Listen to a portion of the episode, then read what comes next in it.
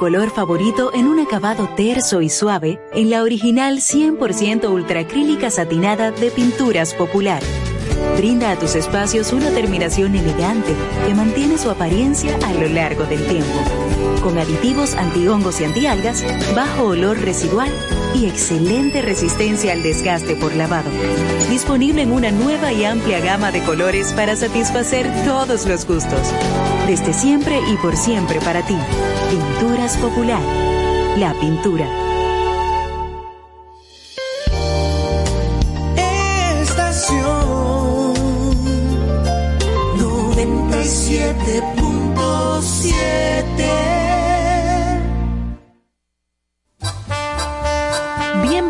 A su programa Con cierto sentido. Compartiendo el arte del buen vivir.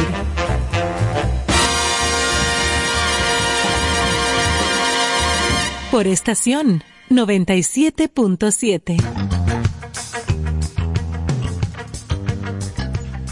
Buenas noches, bienvenidos. Caramba. ¿Cómo se sienten? A con, cierto sentido. Aquí arrancamos hoy día 25 de noviembre, justo a un mes del día de Navidad. Ah, pero mira qué bien. A un mes del día de Navidad. Ivonne, ¿y pagaron hoy? Sí. ¿Tú, eres- tú eres guardia, guardia? ¿Eh? ¿Tú eres guardia? No, pero me, me toca.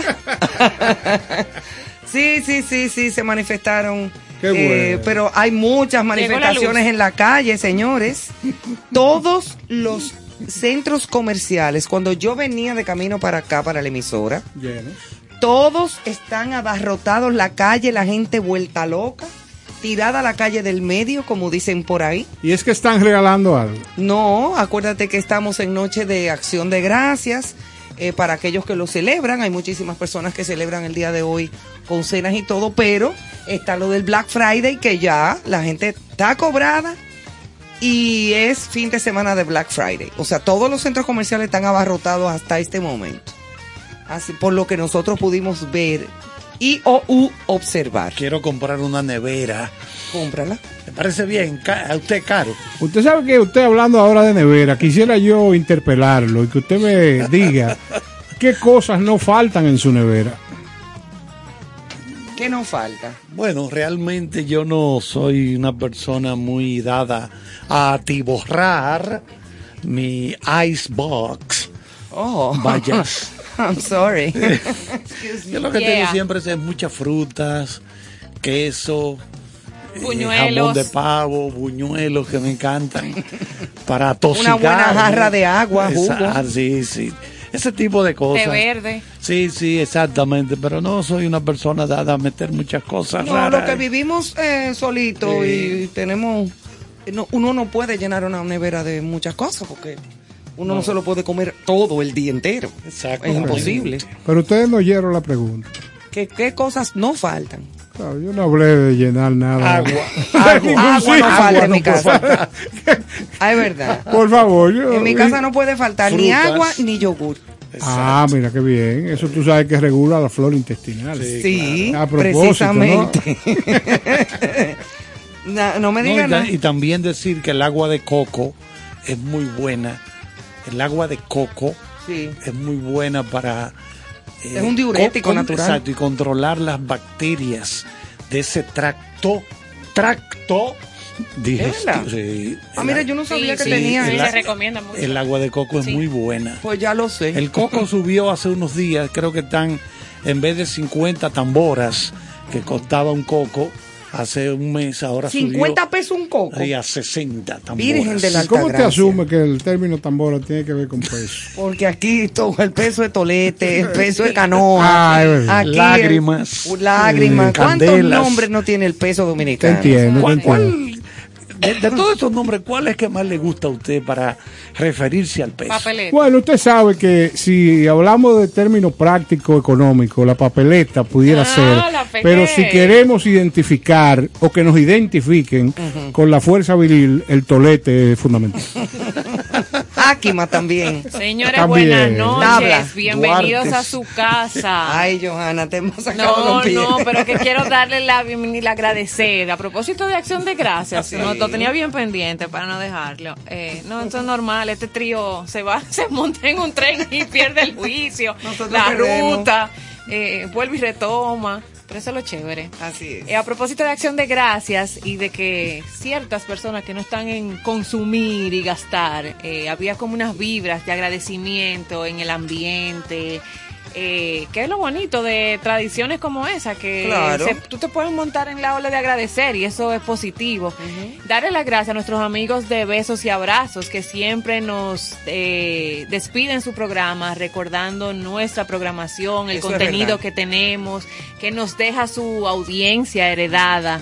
De verdad que agradecerle a, A Raquelita doña- José Guerrero, sí, por Todo el equipo. Estamos hablando de dos personas que aparte de la instrucción que tienen, el conocimiento de la buena música y de la cultura, son excelentes seres humanos. Sí, Maravilloso. y nos dejan la cabina llena de, de buena energía y igualmente cada noche recuerdan eh, que nosotros estamos Seguimos. detrás y seguimos No, para que y, esa y aquí en estación se 97.7 mantenga. es una familia.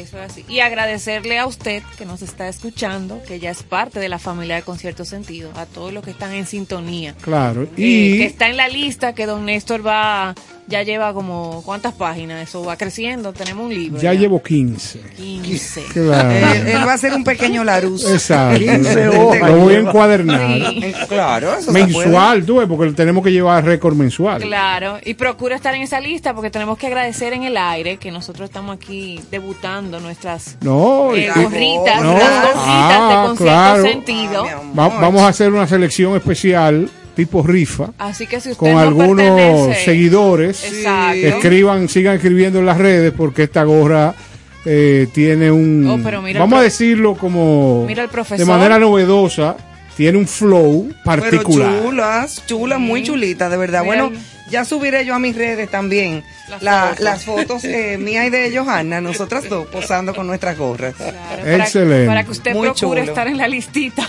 Sí, también. Eh, Miren, a, ah, tú ibas a sí, decir no, algo. no, lo absoluto. ¿sí? A propósito de que hoy es día de acción de gracias, buen provecho y feliz eh, eh, noche a aquellos que van a, a disfrutar en familia y a celebrarlo. Ay, sí. Y aparte de que se está comenzando a vender mucho eh, ya en las tiendas por el asunto del Black Friday, es un día muy, muy, muy importante para todos nosotros, nosotras sobre todo las mujeres.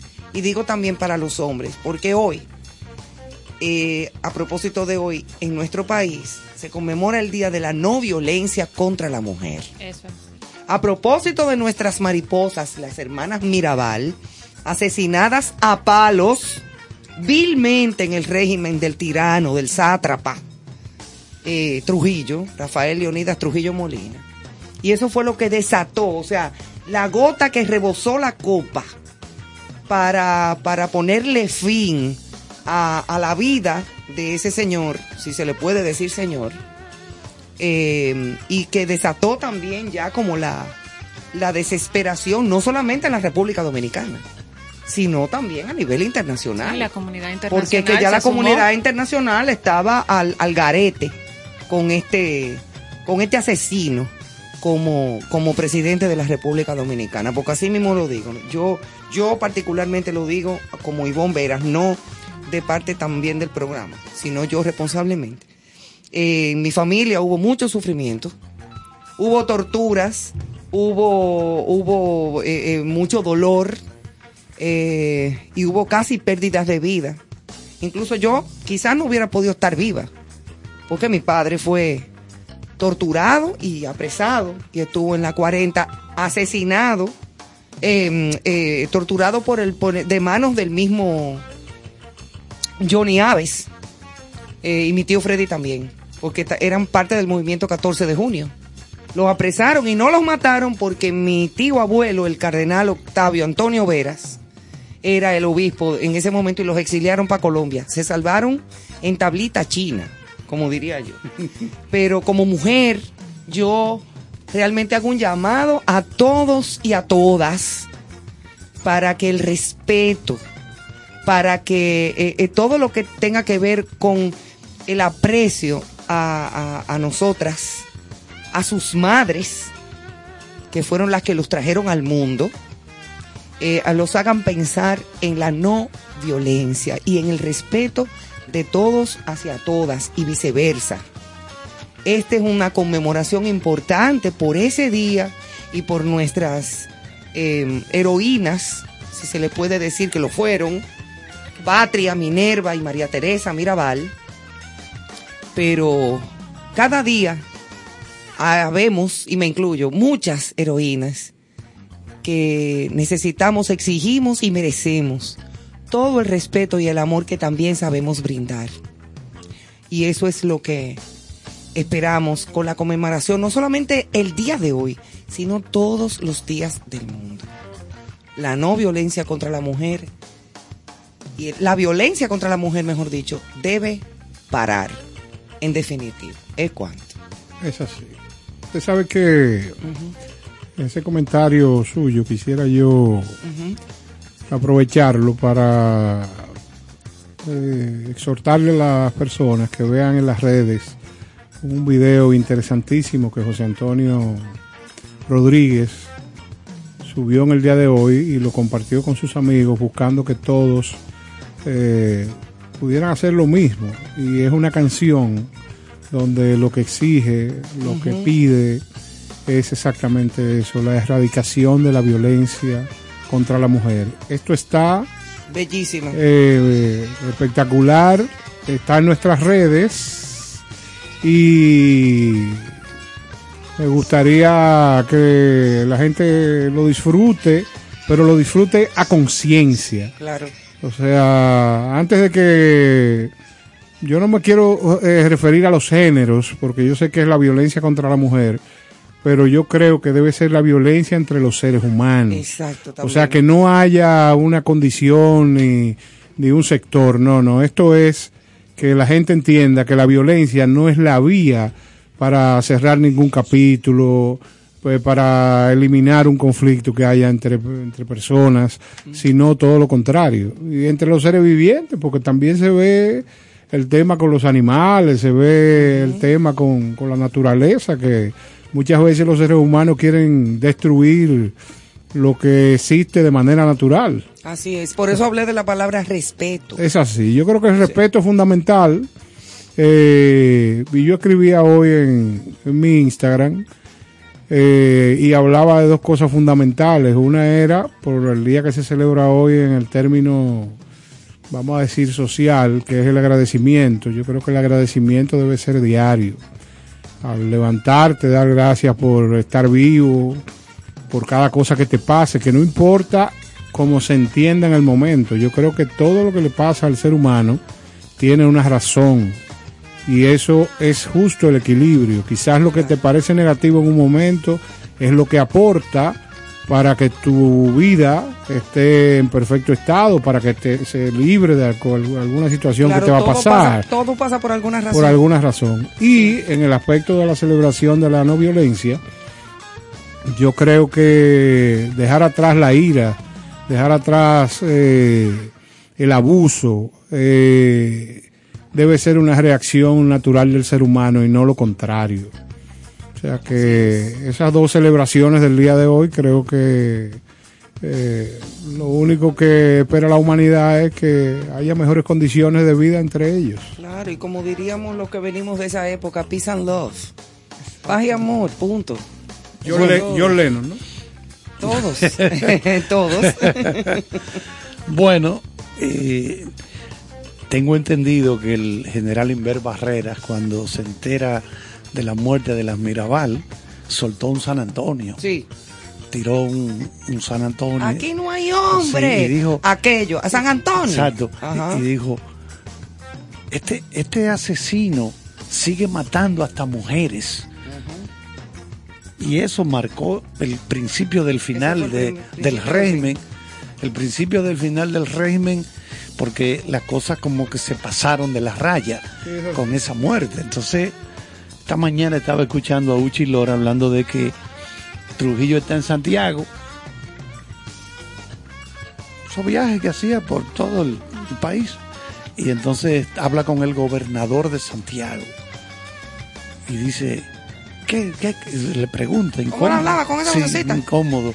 Hmm. Y entonces, no, eh, se quejaban de dos cosas, de que de, de, las Mirabal, que eran un problema para, para el régimen. Claro porque esas mujeres eran preparadas, habían estudiado, tenían los esposos presos, que, y que esa noche, el día ese que, la, que las matan, que las interceptan ahí en, la, en esa carretera solitaria, muy bonita pero solitaria. Manolo Tavares Justo en prisión en la Puerto Plata dijo, no se vayan, no se vayan, que es peligroso.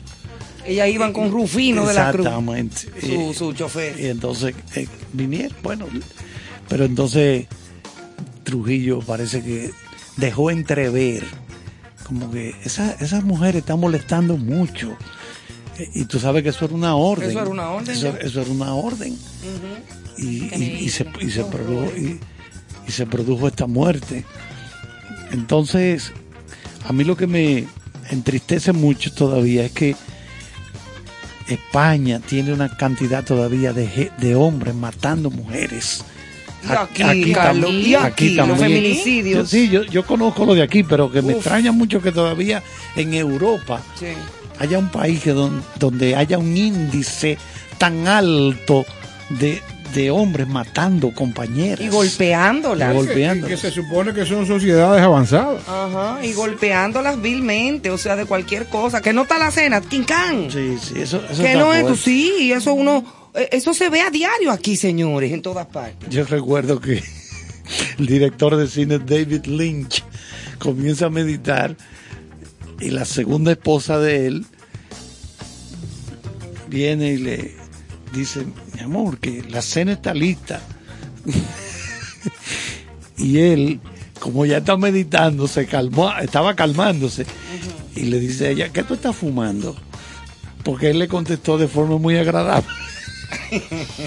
¿Qué tú estás fumando? Porque estaba acostumbrada a escuchar a este señor hablarle mal.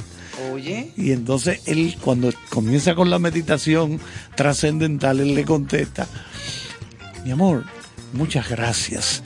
Espérame un ratito en que lo que yo termino, que estoy escribiendo esto. Y ella se quedó asombrada, porque estaba acostumbrada a que él le, le soltara una paila, cualquier cosa. Ah, pero ven acá, y peor ella, que cogió esa costumbre. ¿Qué es lo que tú estás fumando? Le pregunta a ella. Una meditación. Tú sabes que en esa misma línea, por eso nuestra capsulita de Viviendo en Valores en la noche de hoy, que ya nos ya es costumbre para abrir nuestro programa, eh, era, eh, hace referencia justamente a, lo que ustedes comentaban y es practiquemos la tolerancia. La tolerancia es un compromiso diario, como bien decía don Néstor, de, todos los seres humanos, no es solo la violencia a la mujer, porque hay también violencia a hombres que no necesariamente se hace tan pública eh, a los animales, pero que practiquemos la tolerancia, que es un compromiso diario para unir la humanidad eh, alrededor de intereses comunes. La tolerancia es la base para ser mejores ciudadanos, para tener una sociedad que profese, pero que también practique la paz. Entonces, la tolerancia es, eh, es ese valor moral que se aprende, porque hay que aprenderlo, no es, nuestra naturaleza exacta, todo a veces nos salimos de, ¿verdad? de casillas, cosas que nos provocan, pero practicar la tolerancia para que pueda desarrollarse en nosotros, pueda empezar a salir, se perfeccione y entonces podamos aceptar a los, a los demás, eh, también autocontrolarnos, regularnos, hay formas, usted no tiene que eh, acudir directamente a la violencia. Y tú sabes que hay sitios a donde te, te ponen en un curso para control o para manejo de la ira. Totalmente. Porque hay gente que tienen una ira incontrolable y se les zafa un petillo y comienzan a agredir verbalmente, agredir físicamente a la gente Incluso eso pasa de padres a hijos también, ¿eh? Totalmente. Hay madres que si no le dan golpe a los hijos no resolvieron el problema, No, según no. ellas. Y que la, o sea, es, es, es muchas la cosas que está pasando. intolerancia provoca violencia, miseria, Sí. exclusión, injusticia, esa discriminación, ma- es marginar a las personas que tanto se ve hoy, es falta de tolerancia. Entonces que dentro de los valores que venimos trabajando y compartiendo desde la plataforma de Concierto Sentido, la tolerancia se sume a la canasta. Así es. que ella puede ser eh, un canal ideal para evitar eh, vernos en, en esos actos de violencia. Y más en estos días, como la calle está como está, señores, la gente. sí. Mañana sean puede ponerse bastante activa. Sí, sean un poquito más tolerantes en la calle. Mejor, como decía el profesor, que le pregunten, ¿y qué te fumaste? Ajá, Mejor que te procure, digan, procure que "Oh, mejor le pregunten. ¿Y qué fue, muchacho? Pero te tomaste una pastilla para los nervios. Pero ¿Sabes es, que ve- tenía- es mejor. Claro, Eso tenía mejor. aquí un pedacito del material que preparó José Antonio Rodríguez para un día como hoy. A ver si se puede colocar en un, ponemos un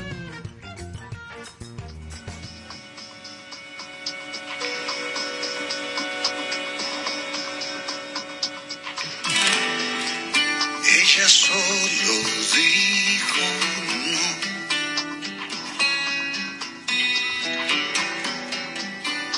al estar sin amar, no al besar sin querer, no al abrazo ya gastado. Ella solo dijo no.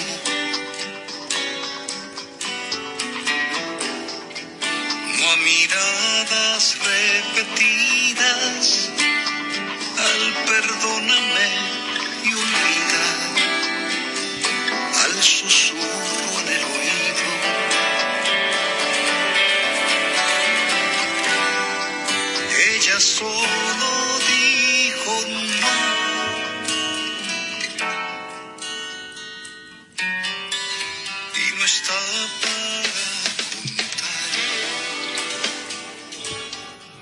Muy buena letra, excelente, José Antonio. Sí, y además un sí. mensaje, mira, contundente. El video es mucho mejor. Sí, Sí. y está colocado, como decía don buenísimo. Néstor, en, en En las nuestras redes, de redes. Concierto En las redes, Sentido, sí. para que usted sí. termine de José disfrutar. Antonio es un artista eh, que tiene la sensibilidad activa de manera regular, o sea que no es sorpresa que en situaciones como estas eh, alce su voz en, en provecho de la sociedad. Obvio. O sea que lo felicitamos y esperamos que la gente disfrute de, de esta canción y este Hoy y video. todos los días. Sí, claro. Bueno, antes de arrancar con la música, decirle que vamos a tener informaciones, vamos a hablar de cine, Jueves. vamos a atacar el- el- la historia del cine en Argentina, uno de los primeros países de América Latina donde, don- donde llegó el cine, no solo como vehículo de proyectar películas, sino también como industria de cine, de hacer cine. Entonces vamos a arrancar con la música. ¿Qué tú tienes, Néstor, hoy? Tengo gripe. Pero, ¿y por qué?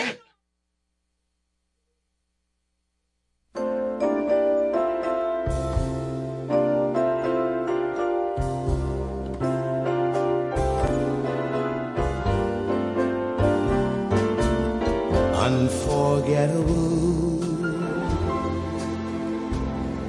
That's what you are.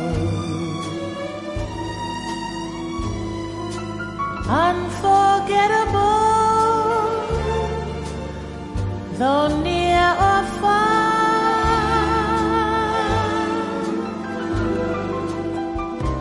Like a song of love that clings to me.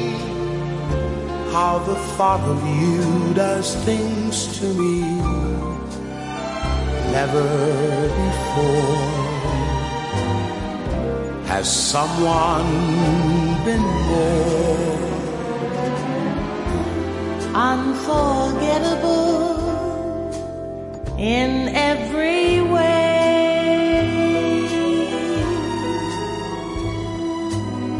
and forevermore.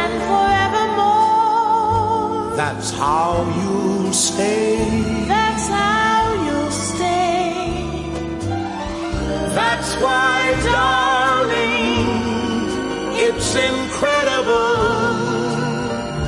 that someone so unforgettable thinks that I am unforgettable too.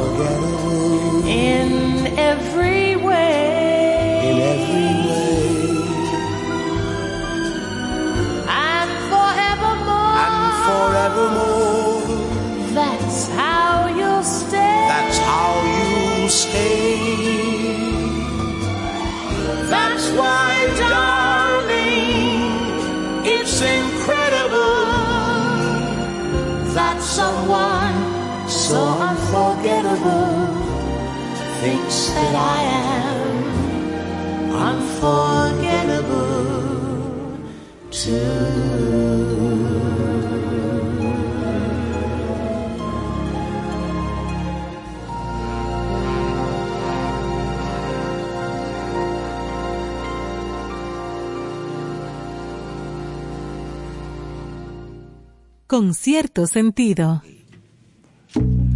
Señores, si escuchábamos ese buque insignia de la canción romántica norteamericana, Nat King Cole y su hija, Natalie Cole. Y esta noche, a propósito del Día de Acción de Gracias, vamos a colocar una serie de temas que son muy importantes en una noche como estas, en, en las casas en Norteamérica donde se disfruta la paz, la unión familiar, eh, sobre todo los sabores maravillosos de eh, que ustedes no saben lo que pasa aquí en esta cabina. Aquí yo estoy hablando de una cosa tan seria y tan motivadora como lo que yo estoy diciendo Las y hay dos caras aquí que me enseñan una foto, entonces desvirtúan la línea que voy con el comentario.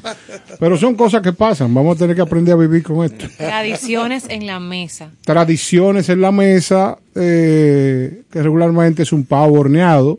Algunas gente lo rellenan, otros no.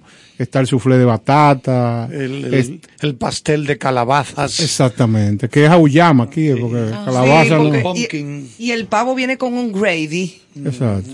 con una. Siempre una recuerdo el cuento de los pavos Ranger. Sí, del los pavos del Ranger. amigo El mío, amigo sí, del exacto, supermercado. claro.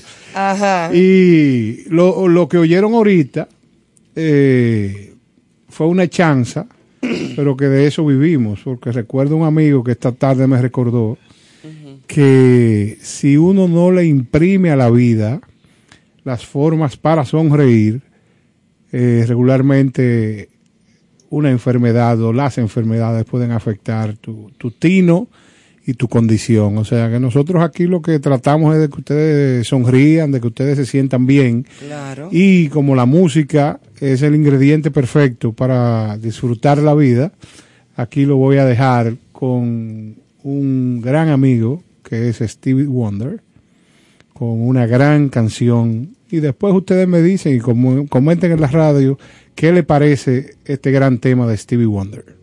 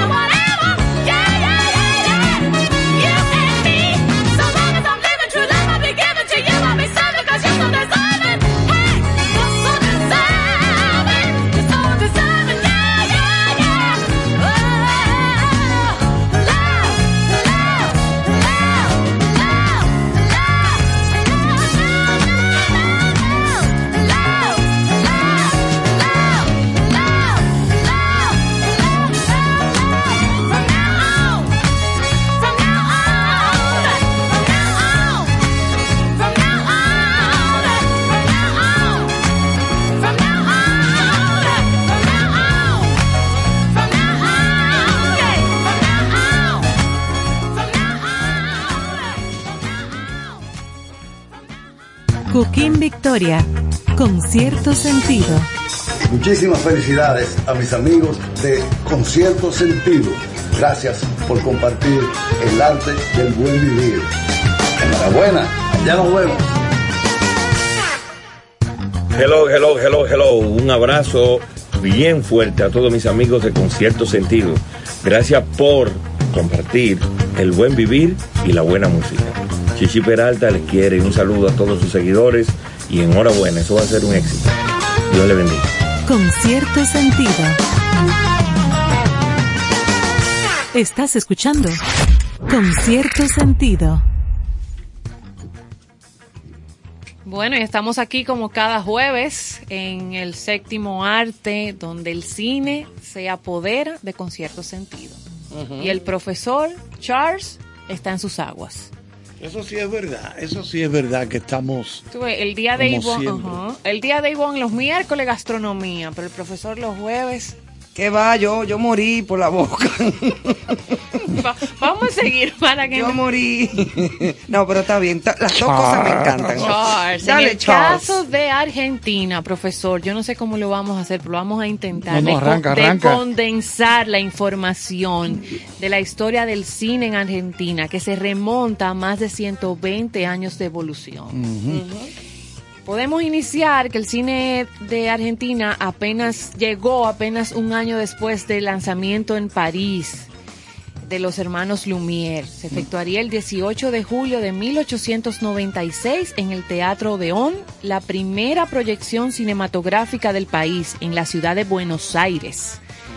Y en esa fecha se exhibieron los célebres cortos Los Hermanos Lumière que siempre habían estrenado el año anterior, en- que habían estrenado el año anterior en París, Francia. Siempre recuerdo al profesor cómo ellos de una vez eh, buscaron sus embajadores, o sea, para que Los representantes. arro- ajá, sí, arropar el mundo. exactamente. Exactamente. En 1894 había llegado el kinetoscopio. Lo pueden buscar porque no, no sé cómo describirlo. Es como una cajita y, tú- y ahí tú podías ver la proyección. Bueno, eso fue en 1894. Y a comienzos de 1896, un concesionario de kinetoscopio había experimentado proyecciones públicas eh, con un aparato de su invención.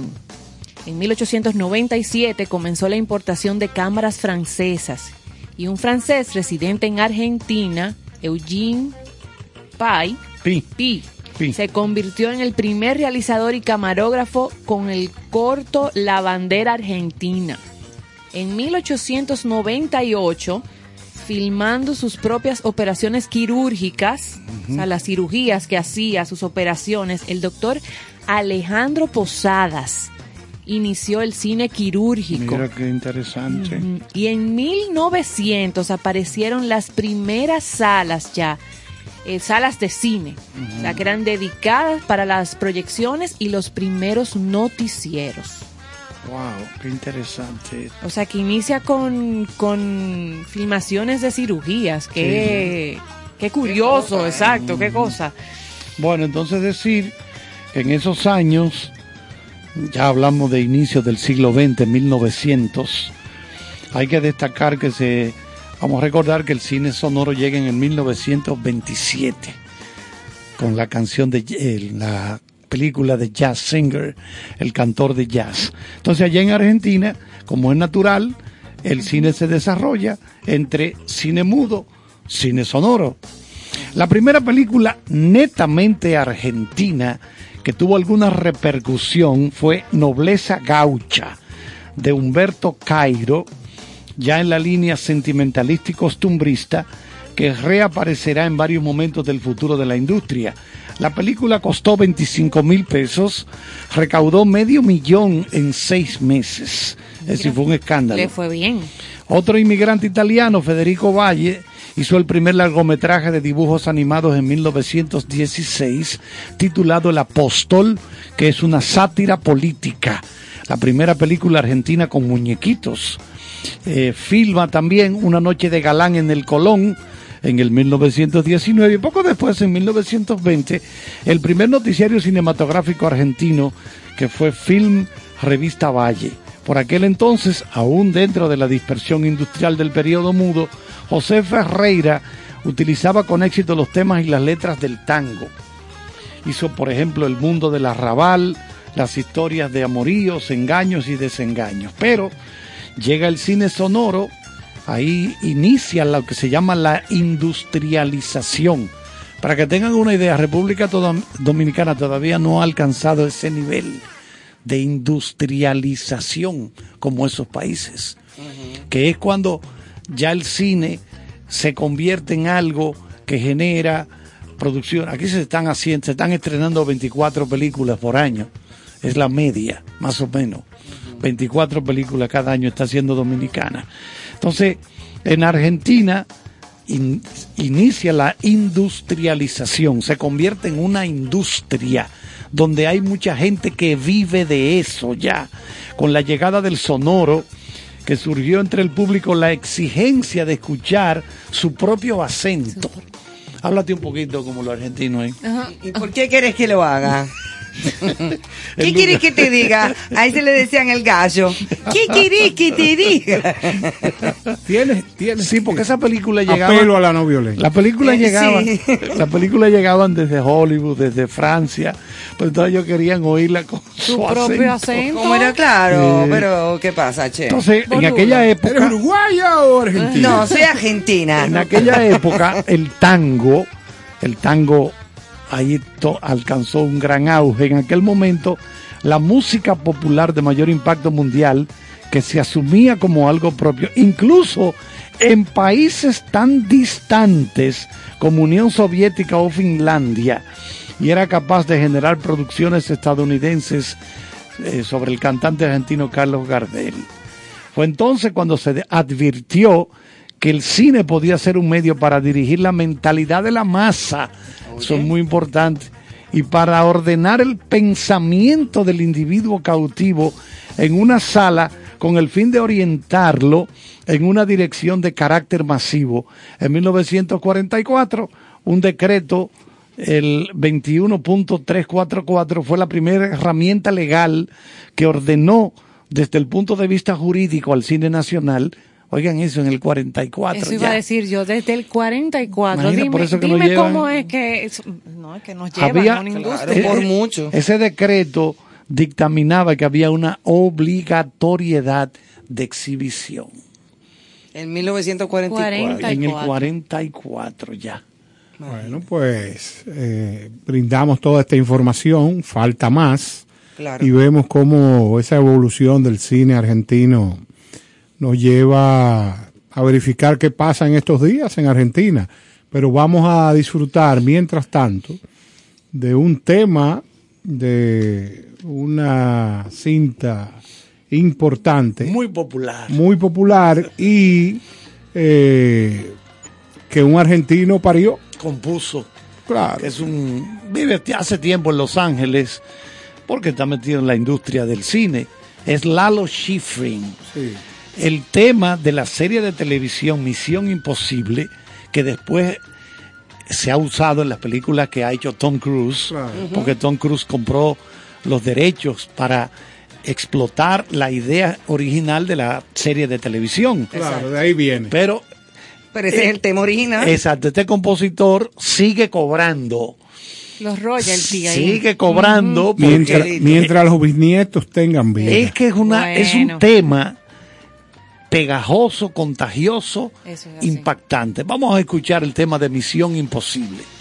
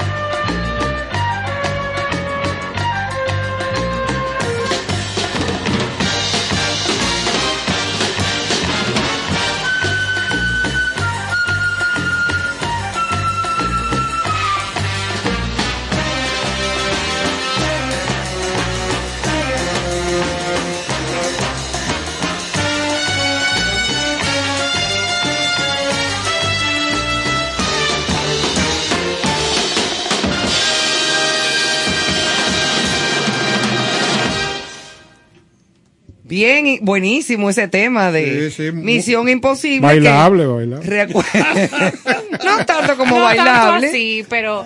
Pero yo recuerdo desde pequeña que veíamos la serie Misión Imposible en mi casa, que comenzaba como con la mecha de una bomba prendida. Ivonne, tú sabes que eso empezó en el 1915. No, eso es mentira tuyo, Dios te castigará. 1944. No, no, pero Ah, yo tampoco. veía la Ah, serie. Dios. No, no, esa serie. Es una No, diferencia, que yo tengo, pero es una que diferencia sabes- pequeña entre el que- 15 y el 44, no es nada. Tú sabes que yo tengo 95 años, pero me operé. No, muy bien, te ves, muy Sí, conservadita. Claro que sí. No te voy a decir el resto, te lo digo fuera del aire. Lo que yo te voy a En el próximo comentar. break musical. En el próximo break musical. Bueno, señores, en la década del 90 surge una nueva corriente denominada comúnmente como nuevo cine argentino, marcada por el carácter independiente de las realizaciones y un cambio en la mirada. El precursor de este movimiento es Martín Reckman, quien hace en 1991 su ópera prima llamada Rapado. Otro filme que marca un punto de inflexión en la realización es Picado Fino, eh, de 1994, de Esteban Sapir. Su, sin embargo, no será hasta 1998 que estos nuevos realizadores logran tener una mayor difusión. La primera película que tiene repercusión pública dentro de esta nueva generación es Pizza Birra Faso, de Bruno Sadignaro e Israel Adrián Caetano. A esta le surgieron Mundo Grúa, de Pablo Trapero y otras que continuaron esa línea de películas de tónica y personajes reales, de bajo presupuesto y actores no muy conocidos que digamos. Desde los comienzos y hasta la actualidad se han estrenado casi 2.500 películas argentinas, oye tú, siendo los años 2004 y 2005 con 66 y 63 respectivamente los que registran la mayor cantidad de estrenos. En 2009 se estrenó la película El secreto de sus ojos, ganadora del Oscar a Mejor Película de Lengua Extranjera en 2010, de Juan José Campanella, o Campanella. Campanella, Sí, Campanella, basada en la novela La pregunta de sus ojos, de Eduardo Sacheri. El film cuenta con las actuaciones de Ricardo Darín, Soledad Villamil, eh, Guillermo Franchella, entre otros artistas de renombre. Con más de dos mil, no, de dos millones de espectadores, se convirtió en la segunda película argentina más taquillera de toda la historia del cine nacional, superada solamente por Nazareno Cruz y El Lobo, de Leonardo Fabio, estrenada en el 75. ¿Te acuerdas de Leonardo Fabio? Ofrézcome. Así es Sí, que ya, ya murió. Leonardo Sí, Fabio aparte de ser compositor, cantante, era director de cine. era director de Yo me cine. sorprendí, no conocía ese dato, de que era Sí. director de cine Sí, también. él era director de cine. Ya Sí, tú sí, usó sabes. parte en la música, pero no sabía que en el cine había incursionado. ¿Que vos no lo sabías? No, no, che, no sabía. ¡Qué boluda! Ahora vas tú, Néstor, A con mí me unos gusta- comentarios. Yo. Y el Sí. término, Néstor, el término pelotudo, ¿qué es lo que significa? Eh, bueno, Bueno, entre- me en imagino detalle- que serán unas pelotas de playa que venden. Sí, está bien. Señores, Eh, este de programa va a colores. fracasar. Bueno, Néstor, a ti te toca hablar de las grandes producciones de Argentina. Estoy viendo aquí la lista que la película con mayor cantidad de personas que pagaron boletas allá en Argentina para entrar es Relatos Salvajes, que alcanzó 3 millones 986 mil 362. Esa película Relatos salvajes. Del muy buena, muy 2014. buena. Yo no la, no la bueno, conozco. la no. producción es de los hermanos, Caramazón. no, de, de, de Almodóvar y su hermano. Ah, La- los de- hermanos eh, Almo- eh, Almodóvares. El Deseo, productora El Deseo. El Deseo Films. Ellos sí. españoles trabajaron en esta, la película, bueno, en el cable eso se pone, se monta sola ella.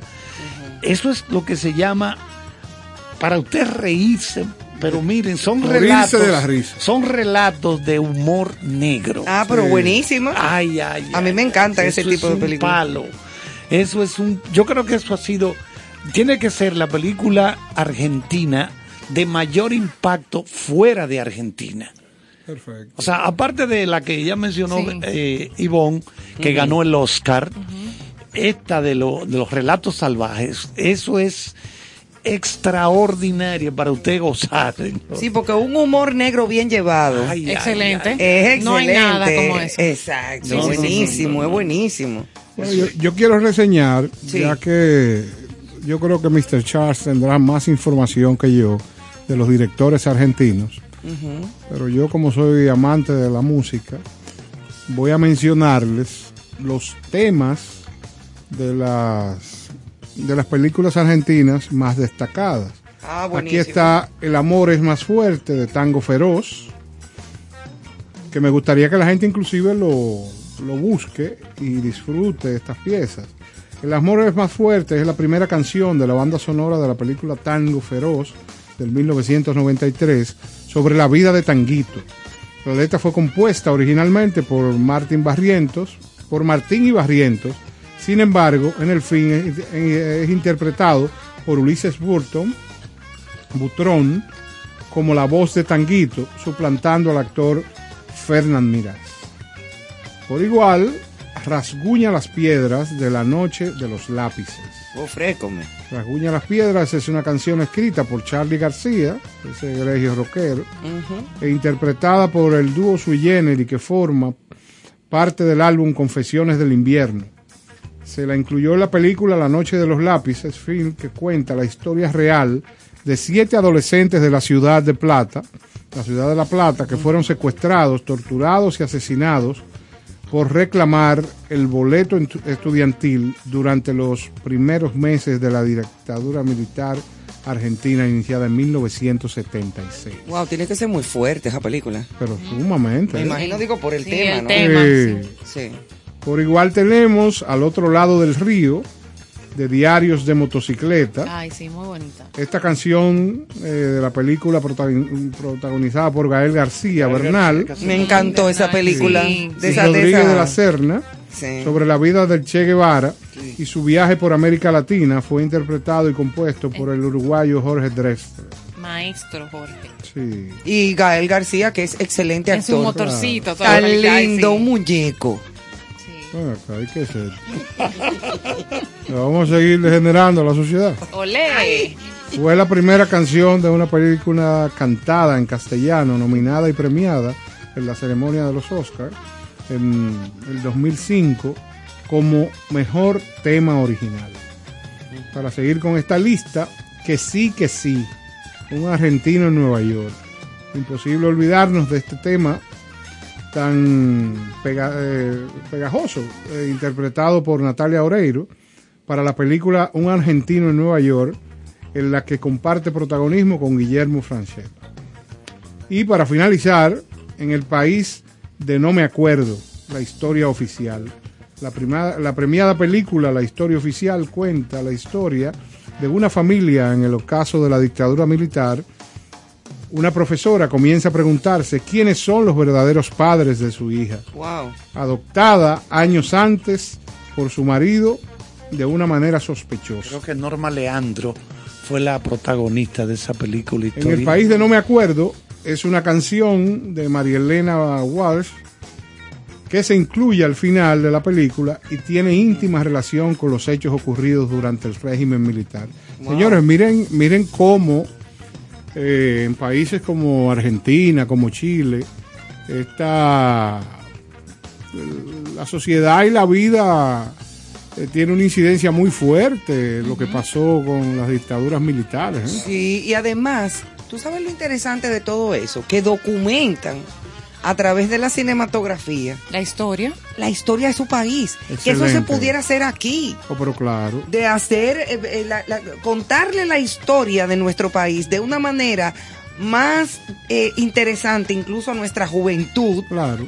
¿Tú entiendes? Que no sea con el mismo librito y la misma fotico de Duarte, eh, Le- de, de, que de te- cuando... Te anoto, te anoto que así como gracias a Dios tenemos un 4%, imagínate que a los didácticos eh, eh, que utilizan como medio los libros también se le anexe a ese pensum la posibilidad de que los estudiantes dominicanos en diferentes en, en diferentes momentos de su vida eh, la infancia, o sea, en la, niñez, en la niñez, la adolescencia, adolescencia, tenga la posibilidad de tener material audiovisual que le deje ver la realidad de nuestra historia, pero de una manera didáctica, práctica. Claro, y hasta, y hasta eh, eh, bien llevada visualmente. Lógicamente. Que no sea aburrida, que ¿Qué se, que se le haga una historia interesante de nuestra propia historia, ¿Qué- por más dramática que sea. ¿Qué pasó en Argentina? Lo decía Carlos. O sea, desde 1944, ya a través de un decreto donde se dan cuenta de la influencia del cine En las masas. en las masas. En las masas. Entonces dicen, no, espera. Entonces O sea- ahí tiene, tiene que, se trabajó desde, ese- desde, ese, Claro, desde esa se- óptica. Se, puede estudiar, se puede incluso aprender Se sobre... potencializó, exacto. Sí, se puede aprender, por ejemplo, qué fue la Trinitaria, lo que pasó Claro. ahí.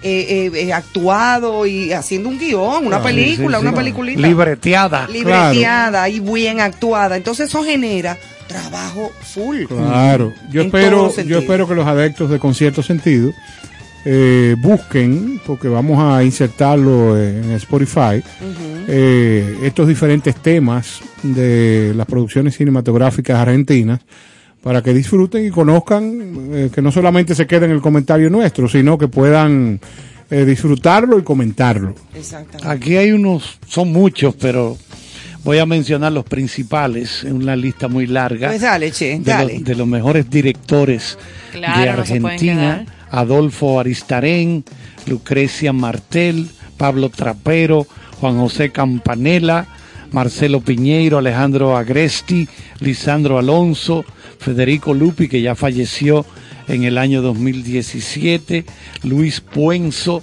Edgardo Kosarinsky, Raimundo Gleiser, que falleció en el 1976, como mencionábamos, Leonardo Fabio, que murió en el año 2012.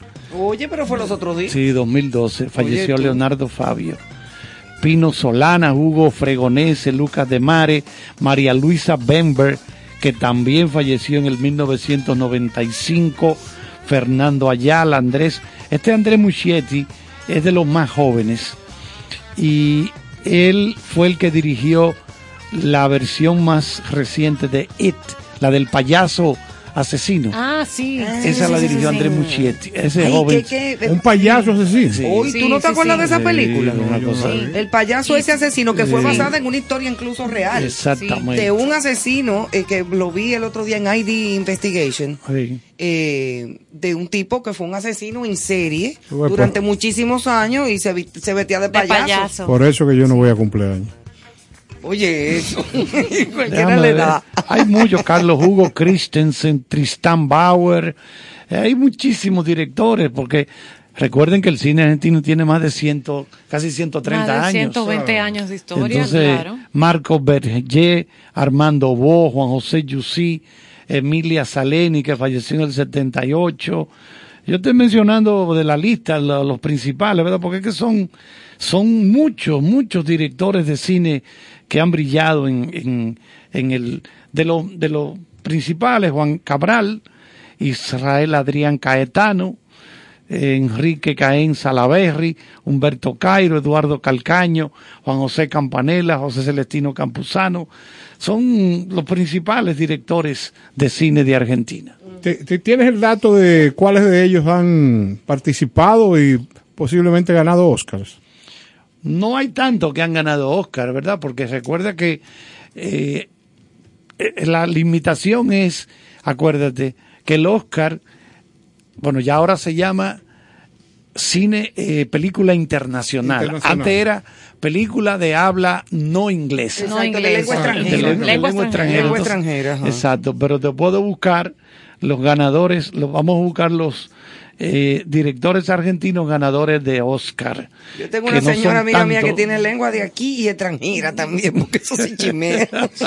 Y Viperina. y viperín. A mí me llama mucho la atención que con cien- más de 120 años de historia en el cine argentino, eh, con tú eh, buscas eh, para tener esos, eh, esos listados de las mejores películas eh, directores y todo, todavía eh, hoy en primero, en segundo lugar, en el quinto lugar. Te presentan películas de 1985 que se mantienen ahí con, sí. con su importancia, o sea, Es que con lo su bueno relevancia bueno. en, el, en el ranking. Por ejemplo, en las 80 mejores películas del cine argentino está El secreto de sus ojos, está Zama, que es con Z, Zama, la historia oficial, y esa es, esa que está en el número 3, es de 1985.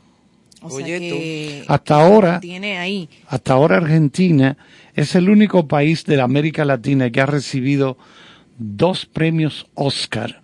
Uno en el 86 por la historia oficial de Luis Puenzo y otro en el 2010 por El secreto de sus ojos que la dirigió Juan José Campanella. O sea Ah, que El son secreto dos de sus Exactamente. nada más. Exacto, es el Hasta ahora. Digo, si quieren más. Sí, sí. El único país, ¿no? Es así. el único exacto. de Latinoamérica, ¿no? Déjame ver si Darín Mira lo que te digo, en el, en el puesto número 5 dentro de las 80 películas argentinas de, de mayor relevancia, entonces La Tregua de 1974. Oye, eso.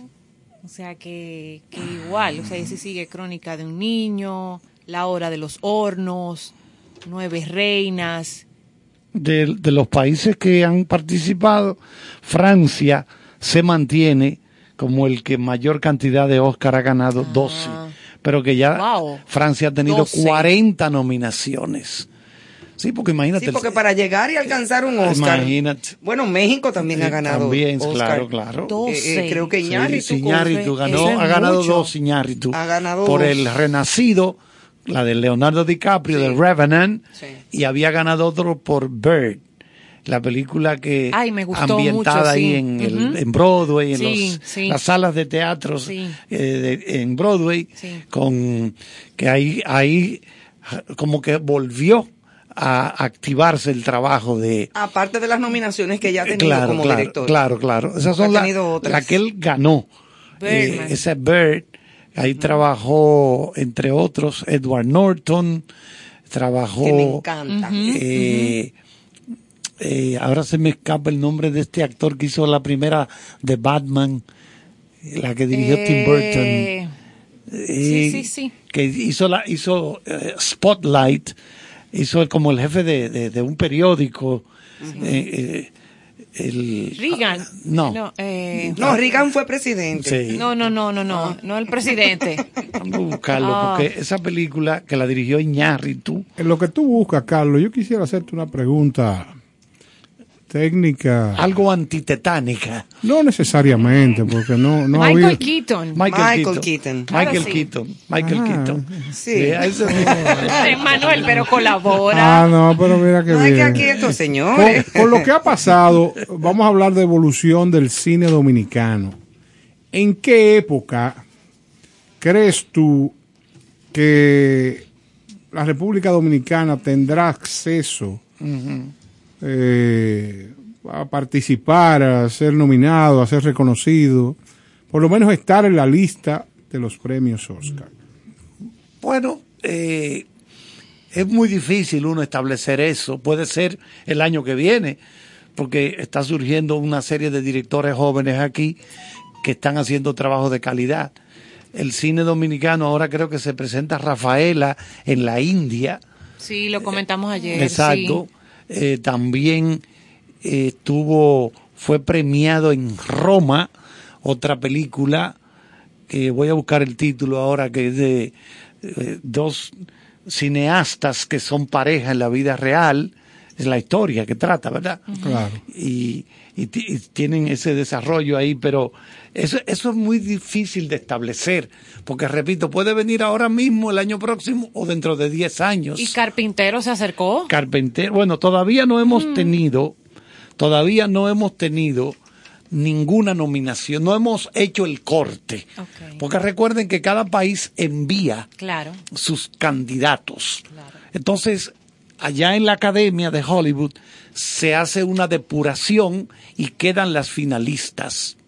Las finalistas quedan. Entonces, esa, esa depuración, República Dominicana nunca ha hecho el corte, no ha podido hacer el corte. O sea, no hemos estado en las, en las que nominadas al Oscar a mejor película internacional, Noruega, tal cosa. Jamaica, tal. Nu- nunca hemos hecho Y yo- eso. no hemos llegado hasta ahí. No, Como por no, ejemplo no, en no. Miss Universo, No, que no. sí, y que incluso ya ganó una. Exactamente. Sí, sí, claro. Que Pero- sí, sí hemos llegado a finalistas No, y y- cosas. y, Digo, eh, me fui de un extremo al Claro. otro, porque nada que ver. Miss pero Universo, los Grammy, o sea, los dominicanos están presentes en todo, En todo. menos en los No, no, Todavía oye, los pero es que, Oscars. es que es duro exigirle Bueno. a un país que está, es, el cine todavía es Sí, incipiente. incierne. Eh, está comenzando, exigirle ahora mismo, ¡pran! Como que hagamos el corte en eso. No es fácil, no, no es fácil, porque tú estás compitiendo con tantos países europeos, República Checa, Francia, Alemania, Totalmente India. industrias. que esa- la- que- La que India está envían- haciendo muchas Que cosas. envían sus mejores trabajos. Ellos envían sus mejores. Imagínate, nosotros no podemos fajarnos contra Francia. No, imposible. el- apertura de los hemisferios costillales. Ay, o sea, se le abre el pecho. Exactamente. Traducción. Y que- y que- y que- Cierto movimiento en las áreas pectorales. Claro, Ya. y que permite que veamos de cerca el desenlace del diástole y sístole. Exactamente. Bueno, pues nada, Johanna, yo, Ya, tú y yo creo que debemos recoger. Yo sí. En Manuel Sierra. Eh, déjame eh, otra puntualización, señores, dentro del cine dominicano. ¿Qué pasa cuando una película sale de los cines y no se exhibe más en ningún sitio? Yo creo que ah, No, debe de se existir. archiva, se archiva. No, pero debe de existir una plataforma donde si Ah, yo, pero claro que por ejemplo, sí. yo no he visto, no he tenido la oportunidad de ver la película de, Pero existe. de mis 500 locos. Pero hay, buscártela, no sí. es peli, pelidom, ¿no Sí, es? Pelidom, Perdón, no sé si... que- que la organizó no, a- Alfonso Rodríguez. claro. No, no, Pelidom. pero, pero, una plataforma, pero es. me parece, me parece que no todas las películas están, porque no todos los productores. sí. Sí. Sí. Creo que, bueno, Ah. si no están todas, están casi Ca- todas. Prácticamente Ah, pues todas. voy a Esa es la buscarlo. plataforma. Pelidom. No, yo soy, yo soy miembro de. Pelidón desde que inició. Esa es. Pelidom.com. Exacto. Tú te- Tú te llamas Alfonso y le dices, aló. Eh, Alfonso está ahora en, es cónsul en Los, Los Ángeles. En Los Ángeles, sí. sí. En Los Ángeles, me imagino que lo enviaron para allá para que él haga contactos importantes para traer producciones norteamericanas, principalmente esas producciones norteamericanas que se hagan aquí, como está ocurriendo. Ahora mismo están filmando dos producciones importantes. Una de Netflix, está David Fincher, Sí, está aquí. que es un director conocido, anda por aquí. Claro. Creo que Él me filmaron. llamó ayer. Sí, creo que filmaron ahí en, en Los Alcarrizos y después como que iban a cerrar otra área. Bueno, el Yo asunto- quedé de llevarle unos pasteles de Bueno, el cine, no, claro. el cine aquí en pandemia no se detuvo.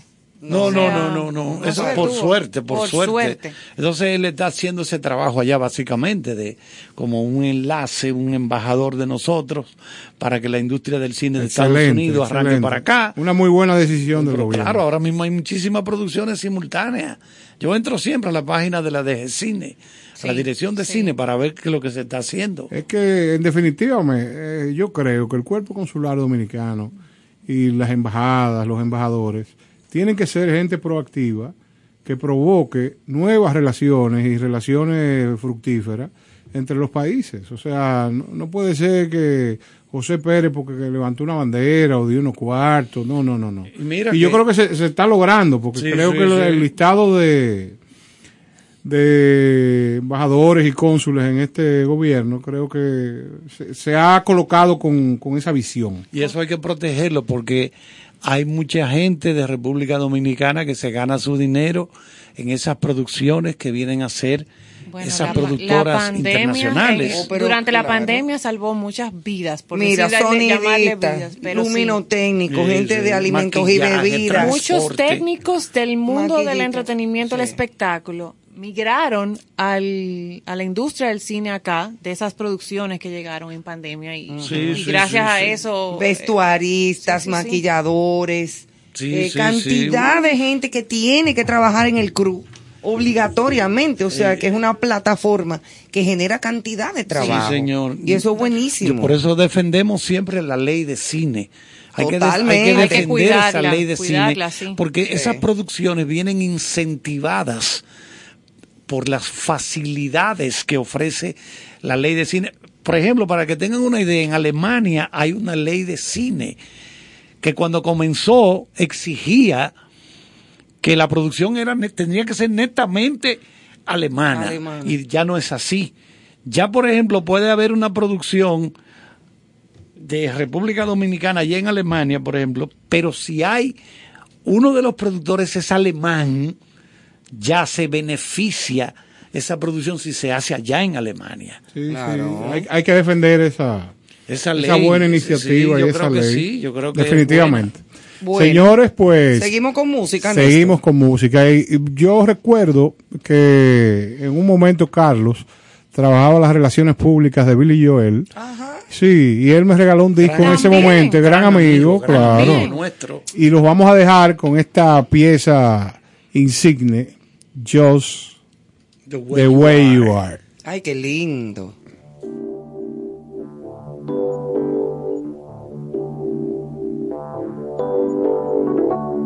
Don't go changing to try and please me. You never let me down before. Mhm. Don't imagine you're too familiar, and I don't see you anymore. I would not leave you in times of trouble. We never could have come this far. Mhm. I took the good times. I'll take the bad times. Take you just the way you are.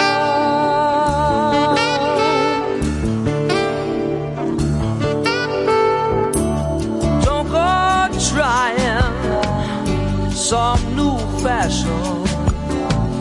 Don't change the color of your hair. Mhm, You always have my unspoken passion. I might not seem to care. I don't want clever conversation. Never want to work that hard. Mhm. I just want someone that I can talk to. I want you just the way you are.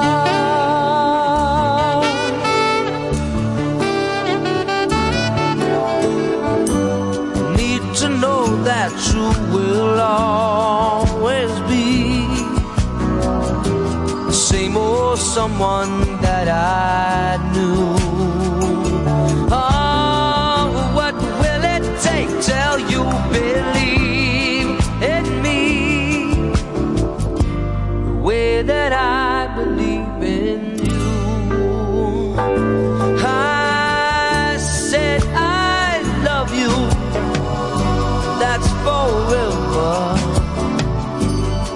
I promise from the heart.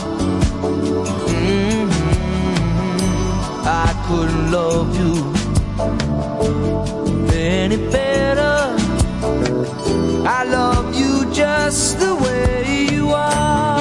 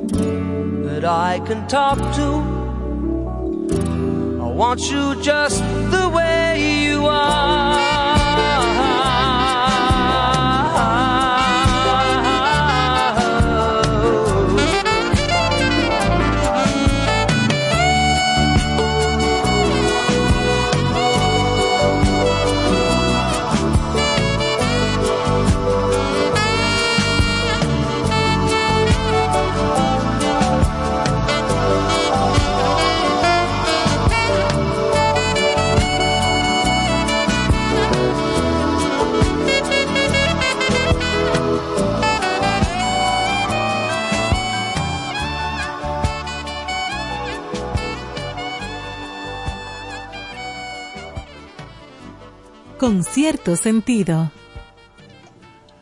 Bueno, señores, queríamos brevemente hablar un poquitito de esta canción, Just the Way You Are. La canción eh, que trataba, esta canción trataba sobre la que era la esposa, compañera sentimental y manager de Billy Joel, Elizabeth Weber. A ella no le gustaba la canción ni a Billy Joel ni a la banda. Y originalmente Billy Joel estaba en contra de que se incluyese en el álbum. Sin embargo, debido a la petición de dos grandes vocalistas, Linda Ronstadt y Phoebe Snow, ambas estaban grabando en otro estudio en el mismo edificio y le dijeron a él, no, tú no puedes dejar eso afuera. Es un filete. Eso es un filete. No, yo, yo no quiero grabar eso. Eh, no estoy en eso, que si Para yo que tú veas, y mira, ese fue uno de los grandes éxitos. Exacto, tanto Billy Joel como su productor Phil Ramón aceptaron incluir la canción en el corte final. Pero después que se produjo la separación de la que era la compañera sentimental y él, raramente él interpretaba las canciones en los conciertos. Para que usted vea cómo es la vida. Mire, como este espacio también sirve de una combinación de terapia, pero también para que la gente se instruya en la manera de manejar la adicción. En inglés, repítame cómo usted pudiera mencionar el nombre del artista que usted acaba de proponer. Billy Joel. Recuerden Bueno, que así, que- así es que se pronuncia. O sea, no es Billy Joel. No, yo Billy juraba. Joel. No, no, no, porque acuérdate, acuérdate que, que- Porque yo siempre le he dicho Billy Joel. Pero acuérdate que somos grandes amigos. Entonces, cuando voy a, a Nueva York, me quedo en la casa de él, allá en, Man- y tú en- le llevas en buñuelo. Long Island. sí, sí. ¿Cómo es Billy Joel? Billy Joel, así es. Ah, ok. Ok. Sí, Pues yo no lo llamaré nunca. No sé. Señores. A mí la canción de él, si ustedes me preguntan cuál es para mí la canción que más me gusta de él, es Piano Man. Sí, excelente. Con, Oh, con esa armónica y ese piano. Buenísimo Les, también. les recuerdo que eh, Argentina es nuestro país invitado, pero hoy por ser noche especial de Thanksgiving, está Oh, bien eh, Thanksgiving. Thanksgiving. sí. Oh, Exactamente. yeah. Estamos colocando música especial para la gente que se reúne, para la gente que comparte, y vamos a seguir en ese mismo tenor. Ok. Los vamos a dejar con otro tema para que ustedes disfruten.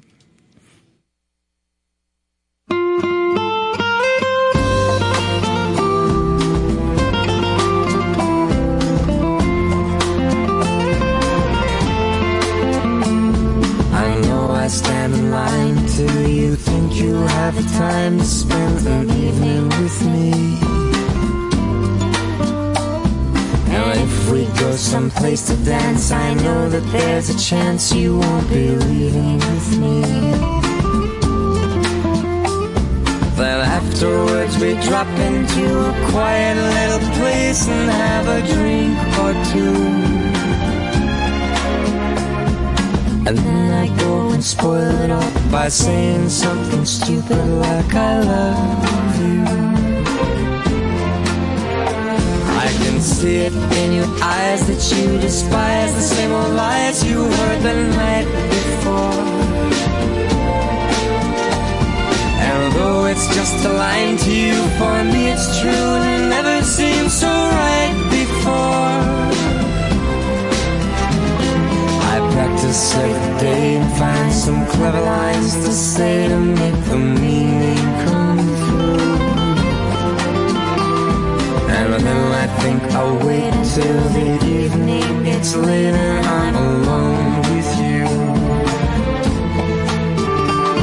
The time is right, your perfume fills my head, the stars get red and all the nights And then I go and spoil it all by saying something stupid like I love you.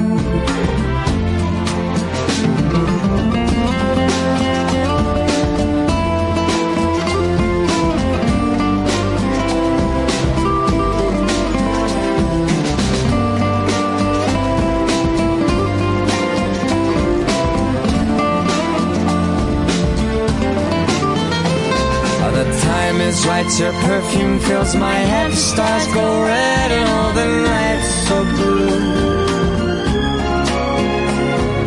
And then I go and spoil it all by saying something stupid like I love you.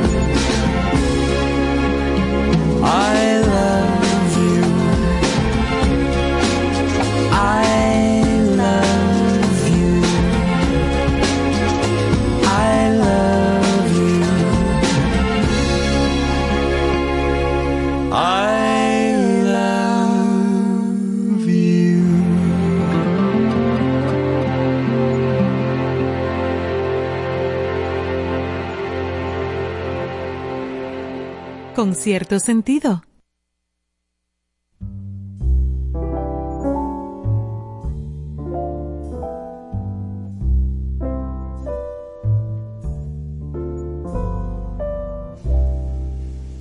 Someday, when I'm awfully low, when the world is cold, I will feel a glow just thinking of you and the way you look tonight.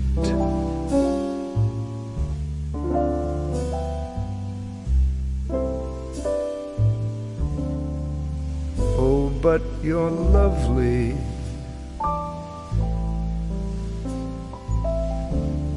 With your smile so warm and your cheek so soft, there is nothing for me but to love you. Just the way you look tonight.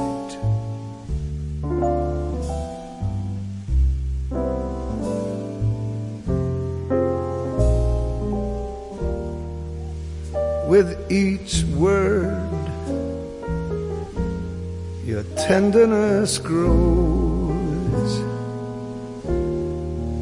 tearing my fear apart.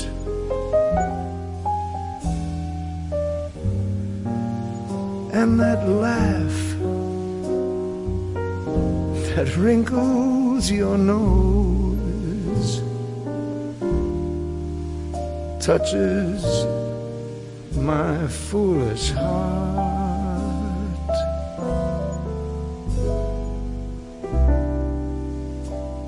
Lovely, never, never change. Keep that breathless charm. Won't you please arrange it? Cause I, I love you. Just the way you look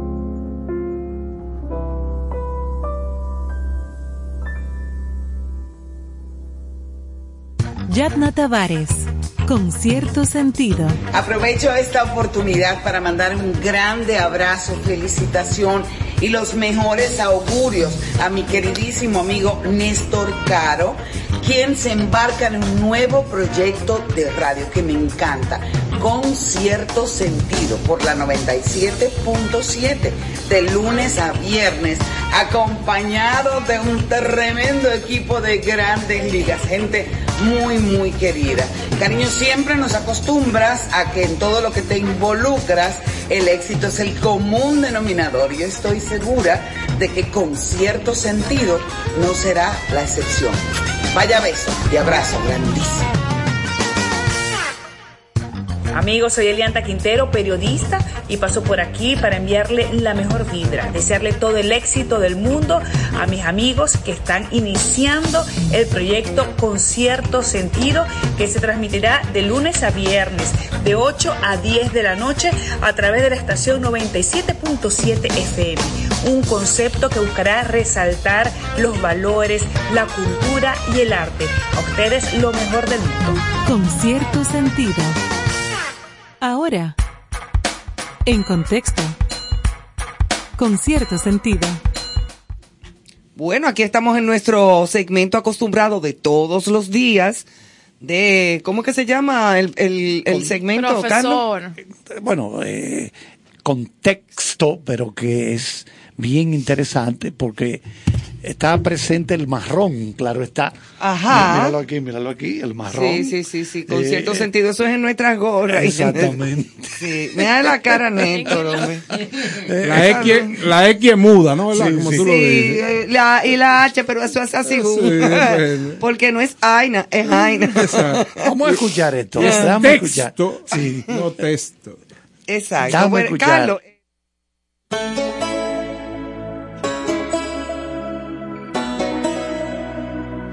Loving him is like driving a new Maserati down a dead end street. Faster than the wind, passionate as sin, ending so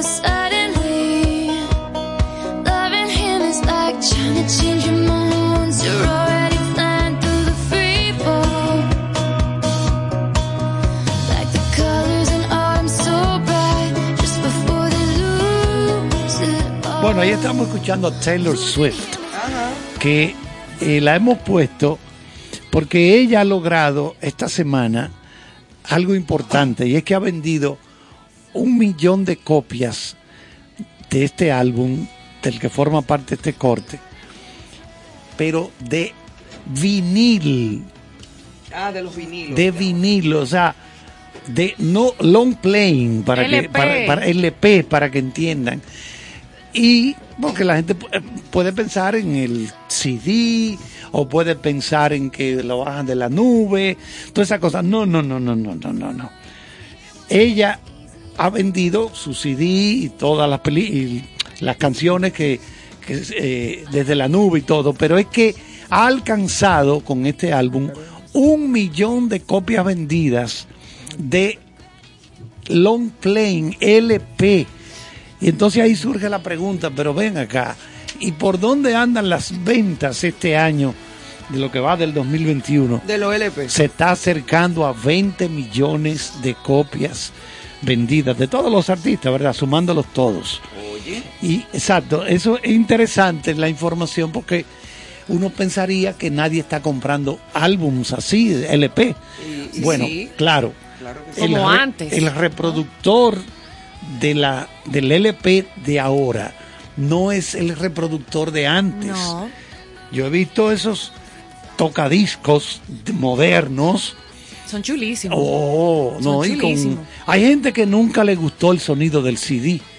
Me lo decían. Ricardo Luna era uno que me decía, no, a mí no me gusta el sonido, se oye muy metálico y tú no puedes hacer nada. No puedes hacer nada porque eso viene así ya. Mientras que el long playing Como chillado. ¿verdad? Exacto, esa es la idea. Entonces, va a llegar a 20 millones de copias de long playing vendidos, sumando a todos los artistas, ¿verdad? Porque hay gente que le gusta ese sonido más que el sonido del CD. Yo tengo un reproductor eh, de long playing y debo de tener aproximadamente una colección de 2.500 discos. Bueno, el director de cine, el director de cine Quentin Tarantino escribe todas sus películas oyendo música de la época en la que él quiere desarrollar la historia. Claro, Y para y- y lo que tiene es, como tú, lomas y lomas y lomas de long playing. Es así. Quentin Tarantino. Y ese sí es un monstruo. Bueno, señores, la cantidad de viajeros por acción de gracias estableció un nuevo récord de viajes aéreos en Estados Unidos en esta era de la pandemia.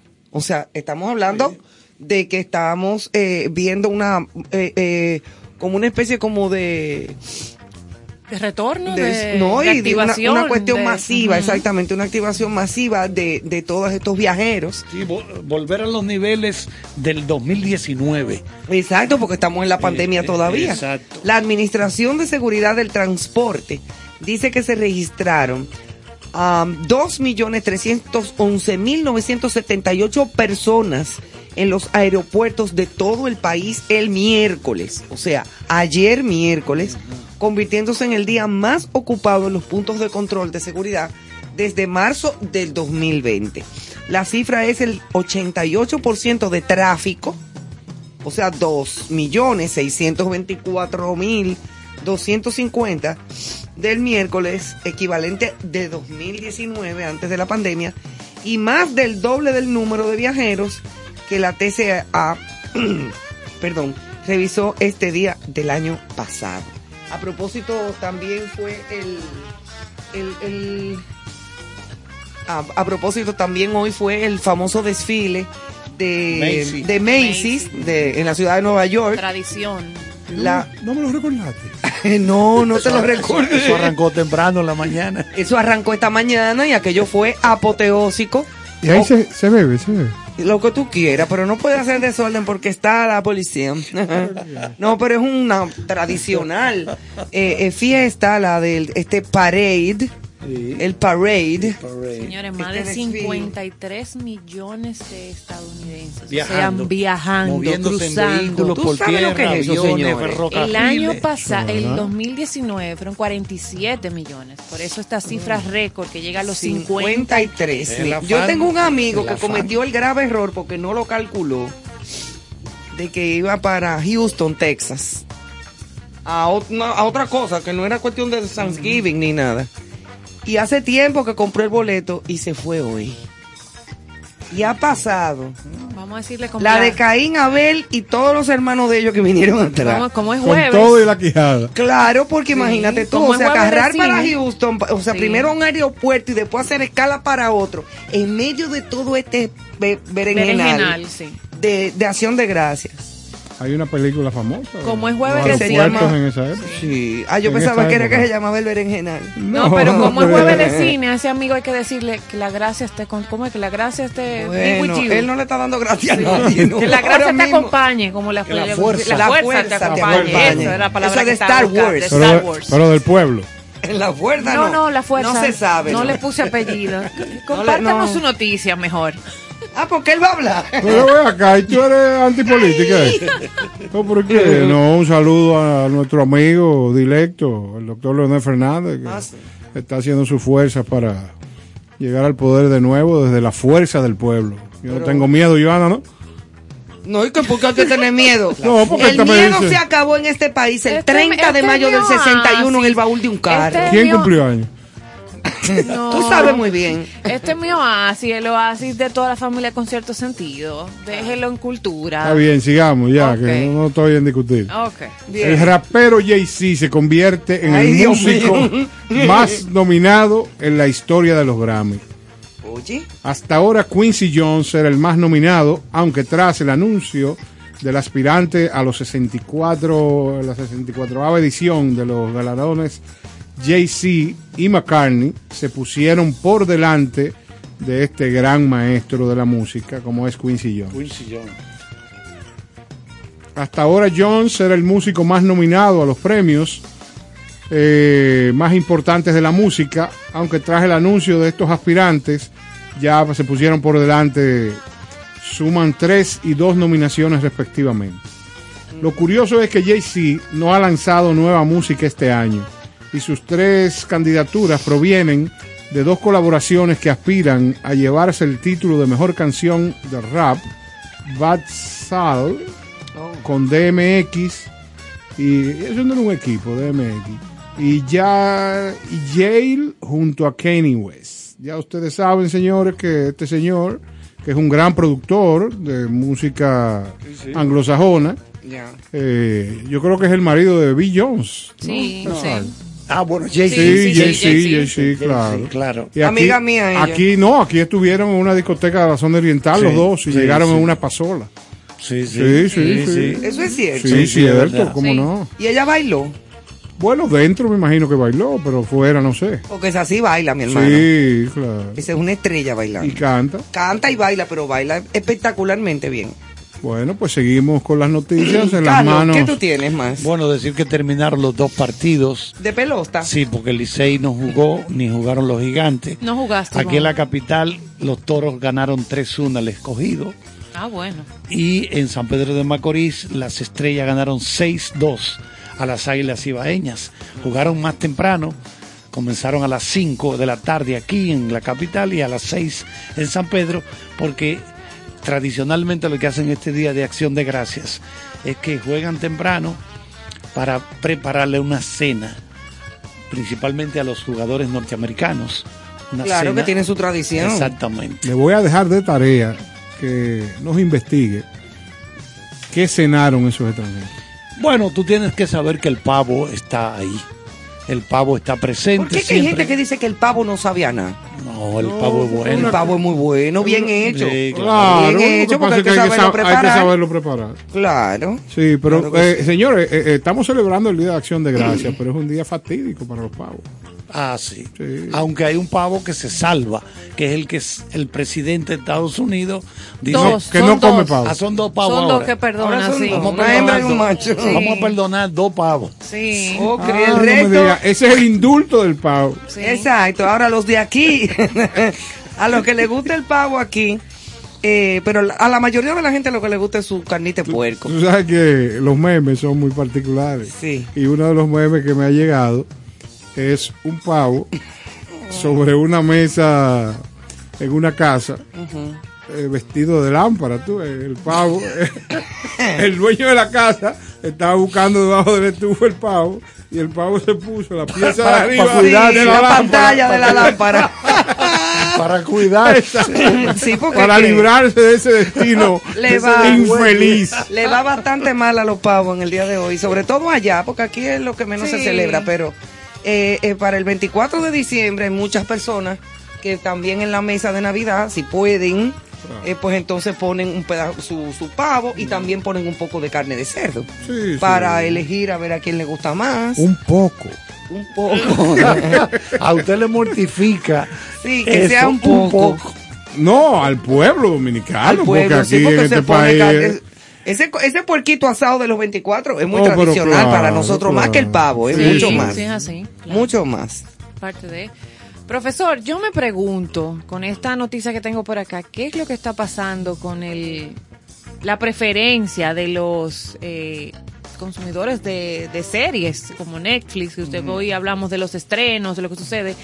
Ya hay una nueva serie surcoreana en ruta a derrumbar, a tumbar de su puesto, de su posición. Su pedestal. Ajá, el juego de calamar que, ¿verdad? Todos Arrasó. sabemos lo que sucedió, exacto, arrasó. Yo no Y lo ya vi, no me llama la atención, Es dije de que es muy violento. terror, pero ahora hay otra ya, también Yo de terror, ¿El de la llamada medusa? Rumbo al, Ah, Rumbo al infierno, una serie core- de terror que que, ya va coreana, Pero sí. dispénseme, eh, dama, que yo le haga esta puntualización.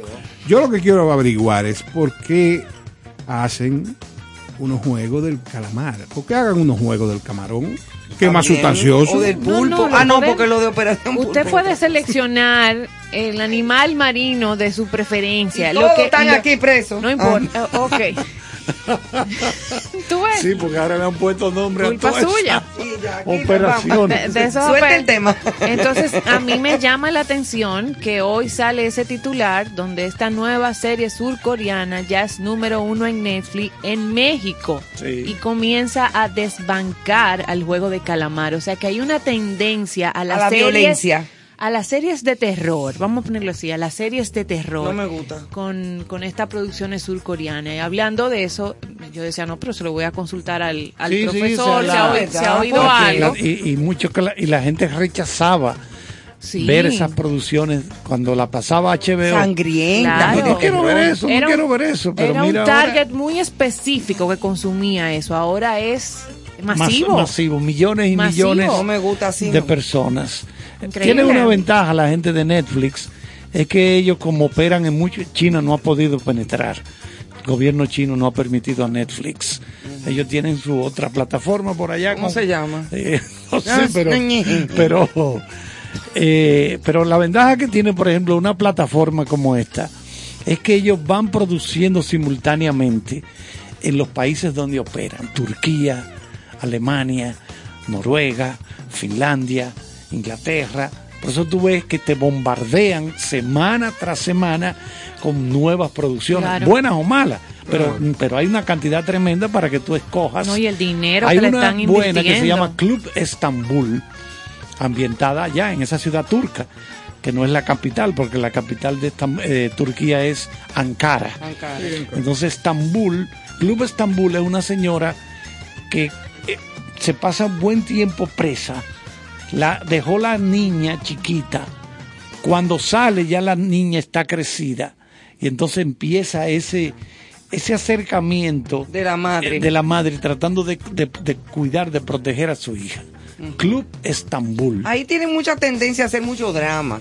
Sí En las películas, en la, Sí, como más en- dramático. en Turquía. En Turquía, sí. Le gusta sí. mucho la novela. Hacen Hay muchas novelas turcas. exacto. Uy, unas novelas Sí. que eso es un drama y un llorar. y recuerden que Que, que ni la Zulianita. la reina del flow la reina del flow Sí, que hablamos de eso. es que hablamos de eso está en Netflix la segunda temporada tiene cerca de 90 capítulos porque es una como una telenovela Sí, como una Eh, novelita. eh, escrita por Andrés Salgado, que es un gran escritor, hizo la vida de Celia Cruz, diferentes series, y se supone que fue una información que dimos hace poco aquí, que es en este momento la serie más vista en Netflix. en América Latina exactamente Esa es la reina del flow. Sí. La reina ¿Qué del estrenos flow. tenemos, profesor? ¿Qué, Bueno, qué va a pasar este aquí fin en de el semana? país aquí en el país eh, mientras nos acompaña eso en el fondo vamos a decir que se estrenó ayer jueves eh, hoy jueves perdón porque aquí se estrena el jueves se estrenó la casa Gucci Ya. la casa Gucci está aquí Ah, ya. He oído comentarios muy buenos. ese es del Ya director Ridley ver. Scott donde Patricia Patricia que es la, las, el papel de Lady Gaga en la película es la que encarga el matar a su esposo, que hace el- que lo hace el papel Adam Driver. Ah, pero qué interesante. Y ¿eh? lo- sí, porque fue una historia Pero verídica. está en Netflix. Buenísimo No, no, actor no, no, para eso mí. está Ah, en salas cine. de Para cine. mí. En salas de En cine. salas de cine. trabaja Al Pacino, trabaja Jared Leto, trabaja mucha Ah, gente pero un ahí. buen eh, reparto. No, y Adam es Jeremy buenísimo. Irons. Adam Jeremy bueno. Irons, Sí, para mí, uno de mis favoritos también. mira, pues voy de aquí para el cine. Sí, sí, entonces también se estrena va, te aplaudo. para, para la familia la serie, la película animada Encanto, que es eh, Ah, sí, que- sí. que- que no- Disney. muchos actores colombianos, sí, de Disney. Así me decían a mí en una época, pero no. Sí, es que es una familia, una familia que tiene todo el mundo como poderes, pero está Maribel que no tiene poderes dentro de esa familia. Ah, no conocía la historia. Eh, que- Esa es la historia de, de Encanto. Ay, sí, eso es como una. Que a ti te digan Un halago, encanto. un halago, Sí, Claro, un halago un halago, sí, Eso es bonito. Siempre tú estás. sí. Que No, siempre. Pues yo me voy a callar. No, lo que pasa es que la gente que ha vivido las experiencias de que la enamoren por su condición natural. Ay, gracias, manito. eh, ah, no hablaba de ti, ¿no? Ah. y André, qué arrugón. ¡Qué arrugón! Gracias, Néstor, te queremos como quieras. Eh, señores, otra. Hay amor en mi ciudad. Mucho, mucho. ¿Y qué era eso? Amor Un aquí, proyecto, un proyecto. sí. Señores, eh, vamos a recordarle que no es parte de las noticias, pero yo quisiera eh, que no dejen de disfrutar el espectáculo de los 50 años de Coquín Victoria en el arte, que es el 4 de diciembre en el Teatro La Fiesta del Hotel Jaragua.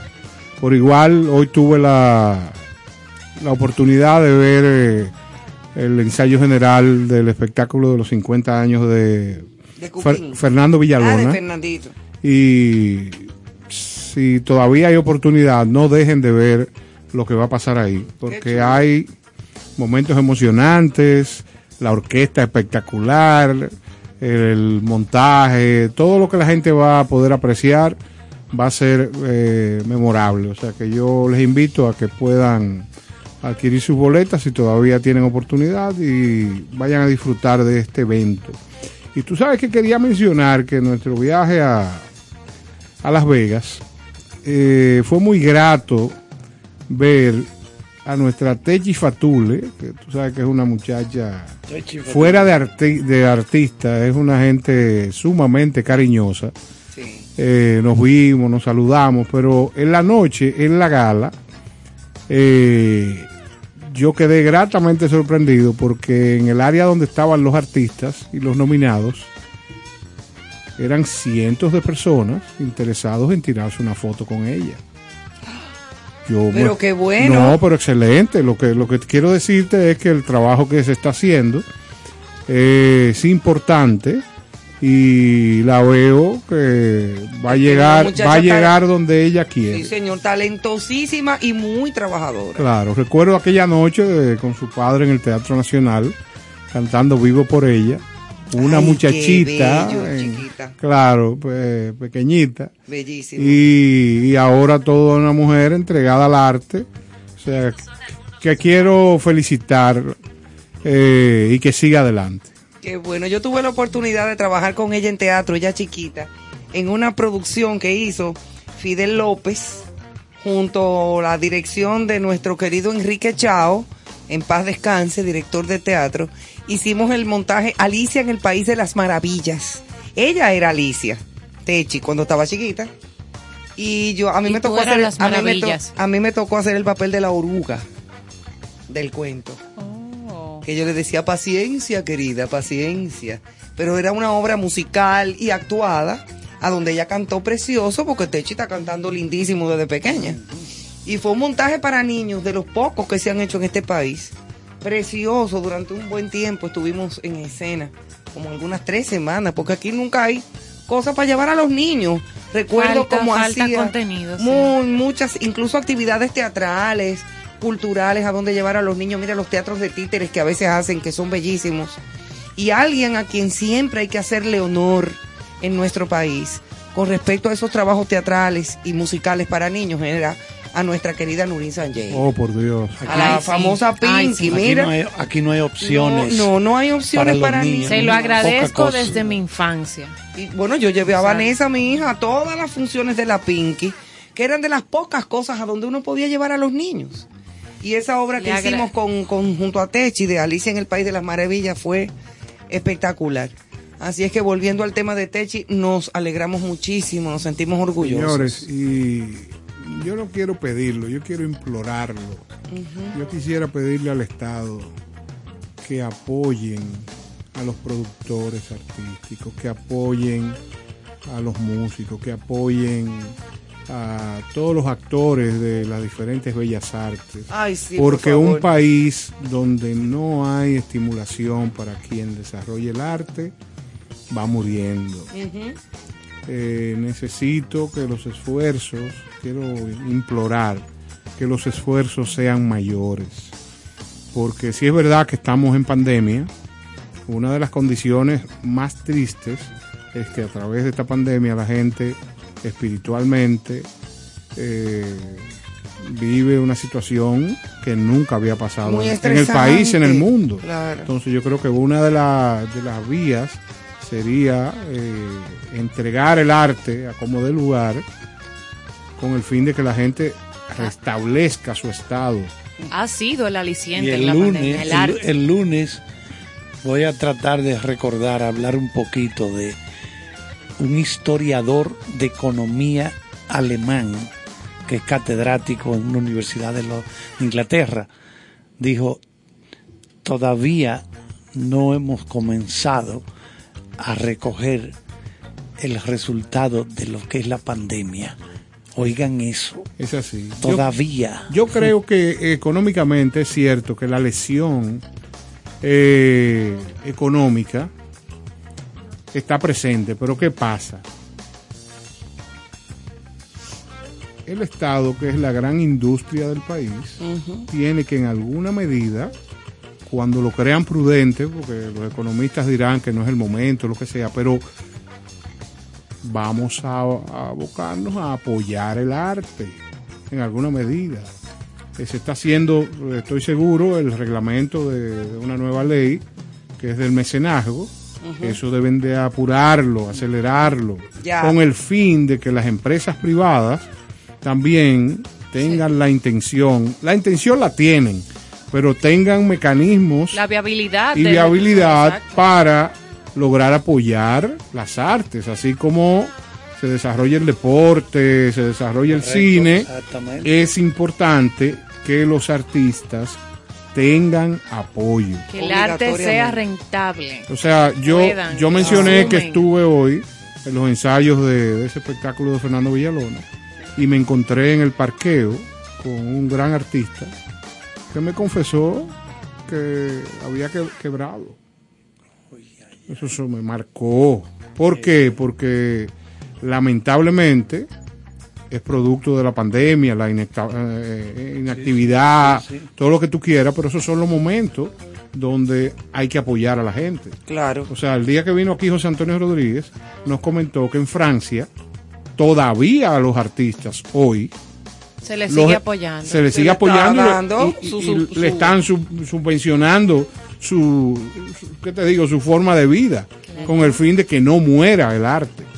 Entonces yo yo pido eso de verdad, esa es una puntualización importante. Es muy importante eso. Y vamos a reiterarlo cuantas veces sea necesario. Claro. A través de nuestro medio, porque precisamente apoyamos eso. La cultura, el arte, los conocimientos. Y es necesario para la vida. Y quien no lo que no es, la vida no es sentarse de que en un escritorio y hacer contable ya. Porque que tú explotas por algún sitio te, pues, te, te, te va mal. Es así, es así. Pero sí. bueno. Bueno, yo sé que Ya ya, creo que estamos llegando al final. Increíble. Decir que eh, para el mes de diciembre Netflix tiene programado estrenar un mínimo de 60 producciones entre documentales, series y películas. Oye, Este Excelente, diciembre. Este diciembre. O sea, de rompan 2021. fila. Es Ajá. para que la gente se quede en su casa a disfrutar Sí, sí, de sí. Más buen- de 60, incluyendo ya la conclusión de la Casa de Papel, Sí, exacto. eh, de eh, eh, Cobra Kai, todas esas series que le gustan a la gente. Todo eso viene, sepa que The Witcher. Y hay muchas, cul- perdón, profesor, muchas culturas en, cua- o sea, entrando en cuarentena otra vez, en encierro para diciembre, o sea que les va a ir. Sí, Porque eh, hay gente, eh, hay de nuevo eh, a- a nosotros- cuarentena otra vez. Nosotros por suerte tenemos un clima que no es tan crudo como en Europa Ah, sí, los y Estados inviernos. Unidos, porque Austria, ya lo mencionamos, cerró Sí. otra vez el país. Sí. Otro lockdown, otro cierre por la pandemia y es por el frío. Que, por el di- frío, que. Dios nos coja confesado en este diciembre en nuestro país. No, poner nuestro granito de arena para que... No, el pero, mío, pero primero, primero un grito Claro, de alerta sí. y después eh, pedirle a la gente que con mesura, eh, llevándose de, de todo lo que hay que hacer Que para protegerse, Prudente. eh, por igual hacer un llamado a que la gente siga vacunándose, el que crea que, que eso es una vía importante para proteger la salud. Eh, Y el que no se vacune, que se tranque. exactamente. y que no se le pegue a, los- a los otros. Usted no se quiere vacunar, perfecto, eso no lo van a obligar. Lo.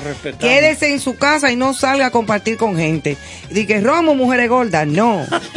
eso no se puede. ¿Y por qué usted desecha a las mujeres flacas? No, no, porque hay, hay gente que dice así. Lo bonito es que aquí todo se resume a buena música. Así abre el programa y así también cierra. Señores, buenas noches. Disfruten de dos temas.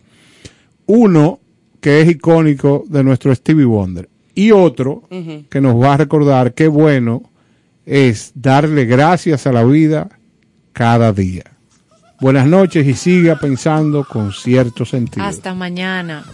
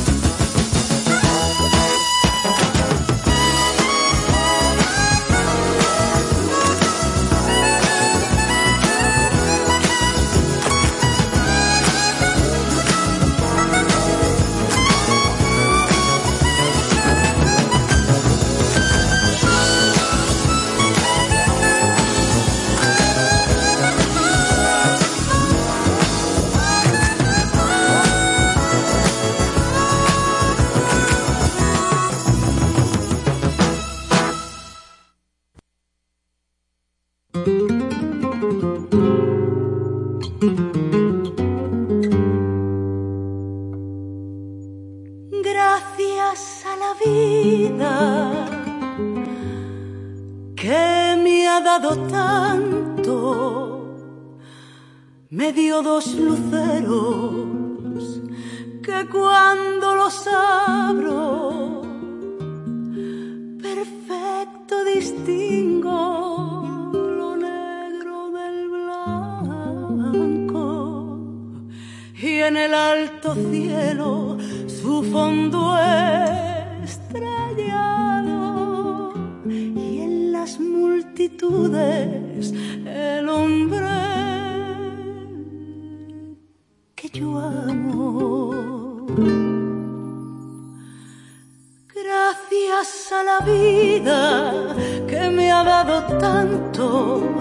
ha dado el oído que en todo su ancho graba noche y día, grillos y canarios, martillos, turbinas, ladridos, chubascos y la voz tan tierna de mi bien amado.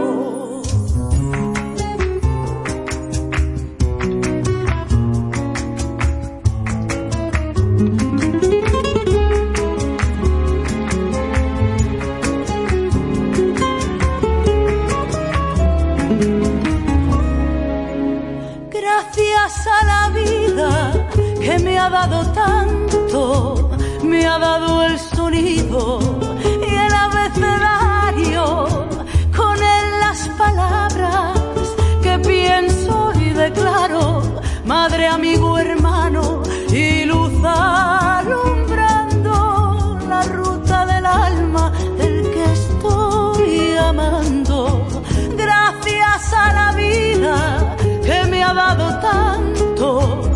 ha dado la marcha de mis pies cansados, con ellos anduve ciudades y charcos, playas y desiertos, montañas y llanos, y la casa tuya, tu calle y tu patio.